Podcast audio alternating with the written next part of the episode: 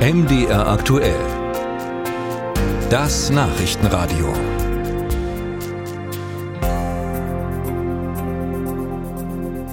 Seit der Energiekrise erleben Wärmepumpen ja einen ungeheuren Hype. Es scheint, jeder will eine haben, um so unabhängig von Heizquellen wie Gas oder Öl zu sein. Was man beim Einsatz von Wärmepumpen allerdings nicht vergessen darf, sie brauchen Strom, um arbeiten zu können. Wer einen separaten Stromzähler für seine Wärmepumpe hat, der kann dafür spezielle Tarife nutzen und die können günstiger sein als Haushaltsstrom. Die Stiftung Warentest hat solche Wärmepumpentarife mal verglichen und Julian Hudoba von der Zeitschrift Finanztest hat sich die Ergebnisse genauer angeschaut. Darüber spreche ich jetzt mit ihm. Herr Hudoba, ob sich eine Wärmepumpe auf Dauer rechnet, das hängt ja stark davon ab, wie teuer der Strom ist, den Sie für Ihren Betrieb braucht. Gibt es denn da Gestaltungsmöglichkeiten für den Verbraucher? Was haben Sie da herausgefunden? Ja, die gibt es in der Tat. Wir haben über 500 Stromversorger zu speziellen Tarifen für die Wärmepumpe befragt. Wir haben insgesamt 73 Tarife gefunden, die zurzeit für Neukunden abschließbar sind. Da gibt es einmal die bundesweit erhältlichen Tarife und einmal die regionalen Tarife, zum Beispiel von den örtlichen Stadtwerken.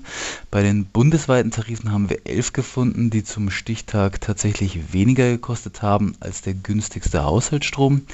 Bei den regionalen Anbietern haben wir auch durchaus Tarife gefunden, die günstiger sind als die geplante Preisbremse von 28 Cent pro Kilowattstunde. Diese Tarife sind dann zwar nicht in ganz Deutschland verfügbar, aber überraschenderweise ist das Versorgungsgebiet dieser Anbieter oft größer als man denkt. Und haben Sie mal so eine Durchschnittszahl, wie viel man dabei nun wirklich sparen kann? In der Spitze waren die Tarife knapp 15 Prozent günstiger als der normale Haushaltsstrom. Das heißt also bei einem Verbrauch von 6000 Kilowattstunden für eine Wärmepumpe sind das ungefähr 300 Euro pro Jahr. Wie kommen denn nun solche Sondertarife zustande? Wie sind die möglich? Es liegt unter anderem an den reduzierten Netzentgelten. Die Netzbetreiber verlangen für Heizstrom geringere Netzentgelte als für den Haushaltsstrom.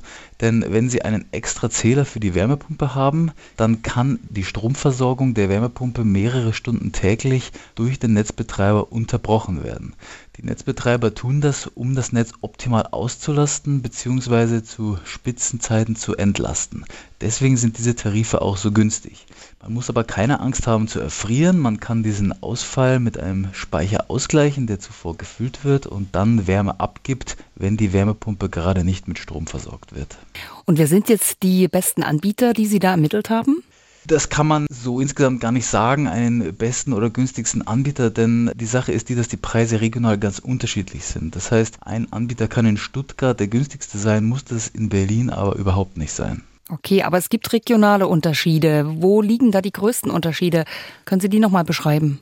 Ja, es gibt regional große Unterschiede bei den Preisen. Diese großen Unterschiede ergeben sich dadurch, dass es keine bundesweite Regelung zu den Netzentgelten gibt, was aber laut Bundesnetzagentur in Planung ist. Heizstrom ist bei den Netzbetreibern im Norden und im Osten Deutschlands teilweise 7 Cent pro Kilowattstunde günstiger als der Haushaltsstrom.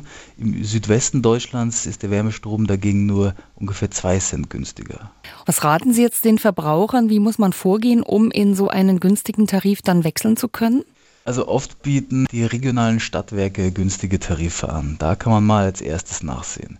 Wir haben durchaus auch Tarife gefunden, die unterhalb der geplanten Preisbremse von 28 Cent liegen. Wir haben auf unserer Website test.de auch ein kleines Tool eingebaut, bei dem man seine Postleitzahl eingibt und sofort sieht, welche Tarife bei dieser Postleitzahl verfügbar sind.